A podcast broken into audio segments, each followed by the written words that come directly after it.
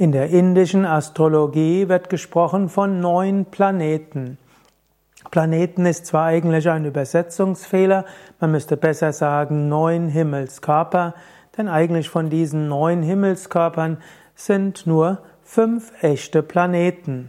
Aber hier die neun Himmelskörper, die gerne im Kontext der indischen Astrologie als Nine Planets bezeichnet werden, Navagraha, neun Himmelskörper. Auf Sanskrit übrigens Nava heißt neun und Graha hat etwas mit Punkt zu tun oder auch Lichtpunkt. Navagraha, also die neun Lichtpunkte der, und damit auch Lichtkörper am Himmel, meist übersetzt als neun Planeten. Die sind erstens die Sonne, Surya, steht für Strahlen, Leuchten und Weite. Zweitens Mond, Chandra, steht für das weibliche Element, die Hingabe, das Loslassen und auch für den menschlichen Geist die Emotionen.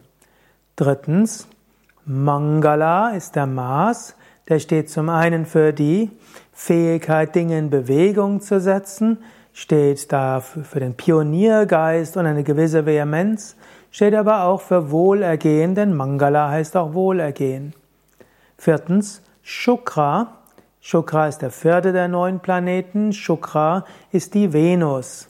Und die Venus steht für die Liebe, die Venus steht für die Schönheit. Venus, Shukra steht äh, auch dafür, dass du Dinge graziös machst und auch im Alltag alles mit einer gewissen Liebe machst.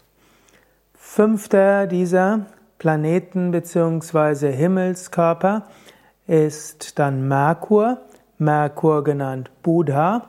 Und Buddha hat etwas mit Intellekt zu tun, Verständnis und Einsicht, gilt auch als der Götterbote und auch gehört zu den Klugen. Der sechste unter den neun Planeten ist der Jupiter. Dieser wird genannt Brihaspati oder auch der Guru. Und dieser gilt zum einen als jovialer, als jemand, der Freude ausstrahlt, der auch dir eine gewisse Sicherheit gibt. Guru heißt auch der Schwere, ist aber auch der Lehrer. Brihaspati ist der Lehrer der Götter und Guru steht ja auch für den Lehrer. Dann folgt als siebtes unter den neun Planeten Shani, der Saturn. Und der Saturn steht für die Disziplin, die Einschränkung, das Lernen durch Loslassen, die Askese und auch die Entsagung. Dann gibt es noch zwei weitere, die zu den neuen Planeten gehören. Das sind Rahu und Ketu. Rahu und Ketu werden als astrale Planeten angesehen, die auf der physischen Ebene nicht sichtbar sind.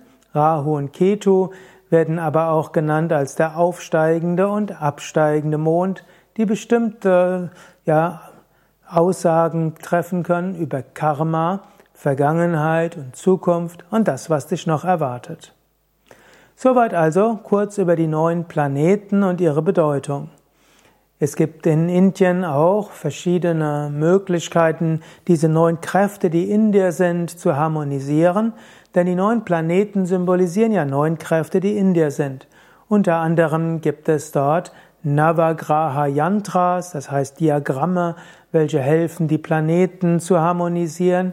Es gibt die Navagraha Malas, also eine Kette, die typischerweise besteht aus 54 Steinen, die aus den neun Edelsteinen oder Halbedelsteinen bestehen, die den einzelnen Planeten zugeordnet sind. Also sechs mal neun Steine, 54 oder es ginge auch 108, 12 mal 9 klingt ja auch noch etwas heiliger. Mehr zu der Bedeutung dieser Planeten findest du auf unserer Internetseite yoga-vidya.de. Suche dort nach Navagraha oder Jyotisha und dann findest du einiges über Navagraha, die neun Planeten und Jyotisha, die indische Astrologie. Mein Name Sukade von www.yoga-vidya.de